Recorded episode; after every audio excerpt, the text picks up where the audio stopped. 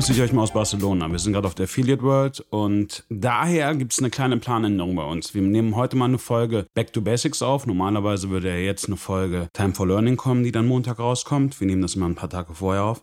Aber dadurch, dass wir jetzt gerade auf der Affiliate World sind und ab Montag in München für die Performix, wo wir als beste Agentur nominiert sind, sowie auch auf der Tactics am Dienstag in München, wo ich euch alle herzlich einlade. Das heißt, also am Dienstag, einen Tag nach der Veröffentlichung des Podcasts, findet im Hilton am Airport in München die Tactics statt. Die Tactics ist eine der größten Affiliate-Veranstaltungen, die wir in Deutschland haben. Es werden um die 500 Leute kommen, es wird super Workshops geben, wir werden auch einen Case präsentieren mit einem unserer Kunden. Jan, ich freue mich, klar Seifen kommt dann auch. Wir reden über das Thema Affiliate-Marketing für Traditionsunternehmen. Und es ist ein sehr, sehr spannendes Case, den wir haben mit Jan und jeder, der Lust hat, ich packe im Endeffekt den Link zu der Tactics in die Show Notes. Dann werde ich mich freuen, wenn ich euch dann in München sehe. So, jetzt aber zur zweiten Folge von Back to Basics, was für Publisher haben wir. Wir sind ja bis dato schon auf einen Teil der Publisher eingegangen. Heute gehen wir auf die nächsten fünf ein und damit schließen wir das Thema auch ab. Ja, es gibt noch weitere Publisher-Typen, auf die wir vielleicht auch nochmal eingehen in der Zukunft, aber die danach einfach für das, sag ich mal, Basic-Wissen ist das eigentlich ganz gut. Okay? Also, wir gehen zum nächsten Punkt. Das sind Metanetzwerke. Metanetzwerke sind Blind Networks, das heißt ein Affiliate-Netzwerk in einem Affiliate-Netzwerk. Was machen Metanetzwerke? Die Metanetzwerke haben unterschiedliche Nutzen. Zum einen ist es so, dass sie alle einen guten Algorithmus haben. Das heißt, der Affiliate hat die Möglichkeit, sich ein Tracking-Link vom Metanetzwerk zu nehmen und dieses Metanetzwerk liest den Content über einen Algorithmus aus und ja, packt das passende Offer hinter dem Content des Affiliates. Was ist der Vorteil für den Affiliate? Der Vorteil für den Affiliate ist, er muss sich nicht bei 3000 Partnerprogrammen anmelden, er muss nicht nach dem passenden Programm suchen, das macht das Metanetzwerk für Sie. Das ist der super Vorteil von Metanetzwerken. Jetzt kommt der Nachteil. Der Nachteil ist die Intransparenz. Es gibt halt nicht nur Commerce Publisher dort, sondern es gibt auch Suchmaschinen, Media Buyer und jegliche Art von anderen Publishern da. Und da fängt im Endeffekt auch die Problematik an. Die Problematik ist, dass ihr per se keine Kontrolle habt, was für Traffic bei euch erscheint. Ihr habt bei einigen der Netzwerke die Möglichkeit, euch Reportings zukommen zu lassen, beziehungsweise habt auch bei einem der Netzwerke ein eigenes Backend, wo ihr die Referrer sehen könnt. Aber das ist halt mit ein bisschen Aufwand verbunden. Ihr müsst gucken, ob Metanetzwerke in euer Marketingmix passen. Ich glaube, es gibt sehr, sehr gute Use Cases, wo das der Fall ist. Es gibt auch einige Use Cases, wo es nicht passt. Aber das Allerwichtigste ist, wenn ihr mit denen arbeitet, geht in Dialog mit denen, wie eigentlich mit allen Publishern, und sagt, was ihr haben möchtet und was ihr nicht haben möchtet. Weil eine Sache darf man auch nicht vergessen, zum Beispiel auch gern Gutscheinseiten gehen gern über Metanetzwerke, wenn es eine Closed Group gibt und sie nicht in dieser Closed Group sind oder ja auch Dealseiten etc. Das heißt, es ist ganz, ganz wichtig im Vorfeld auch schon mit dem Metanetzwerk zu sprechen und sagen, was möchtet ihr und was möchtet ihr nicht, okay? So, PLA hatten wir schon gesprochen, das sind die Product Listing Ads. Dann gibt es noch die klassischen Preisvergleichsseiten. Die meisten Preisvergleichsseiten arbeiten auf CPC. Es gibt aber trotzdem noch immer einige Preisvergleichsseiten, die auf CPO arbeiten. Das heißt, habt euer Produktdatenfeed ready und arbeitet mit denen, weil im Endeffekt, es ist halt einfach ein super Traffic Source. Ein Beispiel kann man sehen, BestCheck von Chip, Geizhals, das sind auf jeden Fall Preisvergleicher, mit denen ihr auch auf CPO arbeiten könnt. Nutzt diese Sources aus. Gerade bei Produkten, die klassischer Retail sind oder Reseller sind, macht das super Sinn. Bei Eigenmarken oder Direct-to-Consumer Goods ist jetzt Preisvergleich nicht der, der phänomenale Hebel. Okay? Dann haben wir noch klassische Content-Seiten. Content-Seiten sind Blogs, Mikroinfluencer, die meistens halt auch verschiedene Kanäle bespielen. Es gibt auch große Content-Seiten, wie als Beispiel Utopia in dem Bereich vegane Ernährung, gesunde Ernährung, Eat Smarter als bestes Beispiel auch. Das sind Seiten, die super für euch sind im, im Top-Funnel. Dazu muss man auch unterscheiden, es gibt dort Magazine, die summieren wir meistens auch bei Content rein. Bestes Beispiel wäre Focus Chip, wo es halt in allererster Linie darum geht, dass Content erstellt wird und zu diesem Content natürlich eine Verlinkung zu eurem Shop stattfindet. Jetzt kommt das größte Problem, gerade im Content-Bereich ist es so, dass die meisten Affiliates sagen, hey, das ist mir wieder zu aufwendig. Entweder arbeiten sie dann mit einem Metanetzwerk oder man muss halt ein WKZ zahlen, einen Werbekostenzuschuss, damit sie halt auch den Content für euch schreiben. Da hängt es immer auch ab von eurer Größe. Wichtig ist da einfach auch mal mit dem Content Publisher zu sprechen und zu verstehen, was ist deren Pain? Was wollen sie eigentlich? Und ihm dementsprechend auch ein Produkt zu geben oder auch ein Tech-Stack.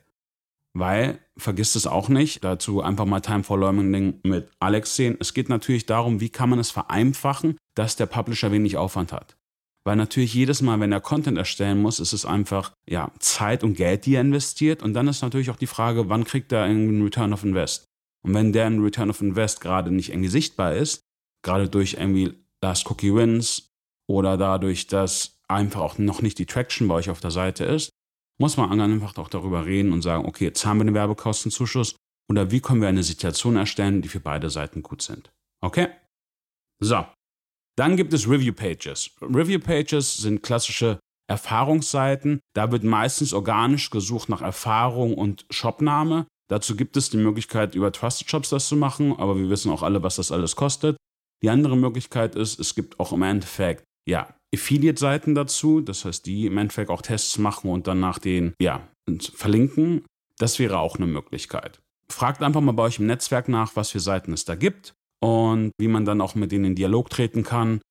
Wichtig auch dazu, sie listen euch, aber dann sind es auch zum Großteil halt auch äh, reelle Nutzer, die dann halt auch ihre Erfahrung weitergeben. Okay? So, wenn wir dann mit den Review Pages durch sind, gibt es noch Produkt-Review Pages. Bestes Beispiel wäre hier Produktvergleiche. Das wäre dann zum Beispiel eine Vergleich.org, das wäre Expertentesten, das ist Kaufberater. Und da kommen wir genau zu dem Punkt, dass viele von diesen Seiten mit Amazon-Links arbeiten, weil Amazon es denen super einfach macht, mit, ja, mit sich selber zu arbeiten, weil sie marginal wenig Zeit investieren müssen, über die API die Offers ziehen und das macht es sehr, sehr einfach. Wenn ihr im Endeffekt auch genau in diese Preisvergleiche sein müsst, müsst ihr euch darüber Gedanken machen, wie könnt ihr es den Publisher so einfach wie möglich machen. Oder, da gibt es jetzt auch schönen Gruß an Alex, Alex macht das jetzt auch bald, es gibt halt auch dann die Möglichkeit, wie er auch gesagt hat, dass er weiterhin das Amazon-Partnerprogramm bewirbt und ihr im Endeffekt nochmal einen Sonderdeal habt, damit ihr eine bessere Platzierung kriegt. Okay? Super. Wichtig. Wir haben euch jetzt wieder ein paar weitere Publisher-Typen gezeigt. Das Allerwichtigste ist, ihr müsst im Vorfeld, wenn ihr mit denen spricht, einfach auch, ihr müsst das Geschäftsmodell von denen verstehen. Wenn ihr das Geschäftsmodell von denen versteht, könnt ihr auch sauber mit denen arbeiten. Wenn ihr das nicht versteht und denen einfach irgendwie eine E-Mail schreibt und sagt, ey, eure Seite gefällt mir, wir wollen zusammenarbeiten, das ist halt nicht cool. Also das war einer der größten Fehler, die ich mal selber gemacht habe. Ich werde es nie vergessen, ich habe Bestcheck angeschrieben und meinte, ey, ich habe voll das tolle Produkt für euch und hier habt ihr auch das Produktdatenfeed, alles klasse. Und dann kam halt eine trockene E-Mail zurück, wir haben die Kategorie nicht mal. Das war halt ein Monster-Fail von mir. Weißt du, weil ich im Endeffekt dachte, die haben es, den halt durch ein Produkt angeboten habe und bei dem kam er drüber, der hat sich nicht mal unsere Seite angeschaut. Das ist, das ist ganz, ganz wichtig. Überlegt euch, mit wem ihr arbeiten möchtet. Überlegt euch auch für gewisse dieser Kategorien, die wir bis dato genannt haben, solltet ihr vielleicht mit ein, zwei arbeiten und nicht mit acht oder zehn. Gerade im SEA-Bereich, gerade was auch die Metanetzwerke angeht, gerade auch was irgendwie, bestes Beispiel Review-Pages angeht, weil ihr braucht im Endeffekt eigentlich den organisch ersten oder die ersten drei, die sind relevant, alles andere ist, ist es eigentlich gar nicht. Und dann ist das andere, was sehr, sehr wichtig ist, überlegt euch, wo im Funnel die Publisher sind und habt auch dementsprechend auch äh, einen Anchor. Das heißt, ein, ein Marketing-Kommunikationsweg, der auf eure Seite führt zum einen, aber auch zum Sale führt und dementsprechend auch dazu passt, wo der Affiliate gerade in der User Journey ist. Weil wenn ihr das nicht macht und einfach plump davor geht, ist es auch ziemlich schwierig, okay? Und wenn ihr das nicht ganz versteht, redet mit dem Publisher, sagt mir, erklärt das einfach. Also das machen wir auch immer. Also wir gehen immer hin und sagen, hey Jungs, verstehe ich. Aber was wäre denn ein idealer Case für euch, der einfach Spaß machen würde? Weil das darum geht es im Endeffekt. Ihr wollt im Endeffekt Publisher haben, die motiviert sind, die mit euch Geld verdienen. Und dann kann man auch eine Geschäftsbeziehung zusammenbauen. Wenn im Endeffekt jemand mit euch 3, 4 Euro oder 10 Euro oder 30 Euro oder 50 Euro im Monat verdient, sorry, dann ist natürlich auch seine Bereitschaft, irgendwie an der Kampagne zu arbeiten, marginal gleich null, weil er einfach damit kein Geld verdient. Dann macht es einfach nur die Masse und dann macht er im Endeffekt das Nötigste, damit er halt den Umsatz mitnimmt. Das ist ein reines Arbitragegeschäft. Wichtig ist, das zu verstehen und einfach eine Situation zu schaffen, die für den Publisher und für euch passt, sodass aber beide signifikant Geld verdienen. Das ist auch die Herausforderung, die wir haben. Und wir müssen aus dieser Denke rausgehen. Und das ist ganz, ganz wichtig, dass nur weil sich jemand bei uns anmeldet auf dem Partnerprogramm, diese Person halt auch uns bewirbt. Das sind zwei unterschiedliche Schuhe. Jemand meldet sich an und dann ist es eure Aufgabe, ihn zu, also nicht zu reanimieren, aber im Endeffekt zu anzuschreiben und zu sagen, hey, wie können wir starten? Okay? So, solltet ihr noch weitere Fragen haben zu den anderen Kategorien, die wir heute besprochen haben, immer gerne her mit den Fragen. Ich freue mich ganz doll. Montag sind wir in München. Ähm, zum einen für den Performance, zum anderen werde einen sehr, sehr spannenden Gast für den nächsten Time von Learning Podcast haben. Da könnt ihr gespannt sein. Das wird sehr, sehr interessant werden.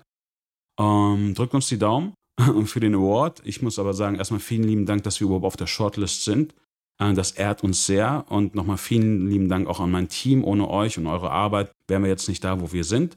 Auf der anderen Seite freue ich mich aber auch auf den Vortrag und auf viele Freunde aus der Industrie, die wir Dienstag und auch Mittwoch in München treffen werden. Ich würde mich riesig freuen, wenn ich auch einige von euch dort sehe. Und ja, bis bald. Ich wünsche euch ein schönes Wochenende. Ciao, ciao, euer Navid.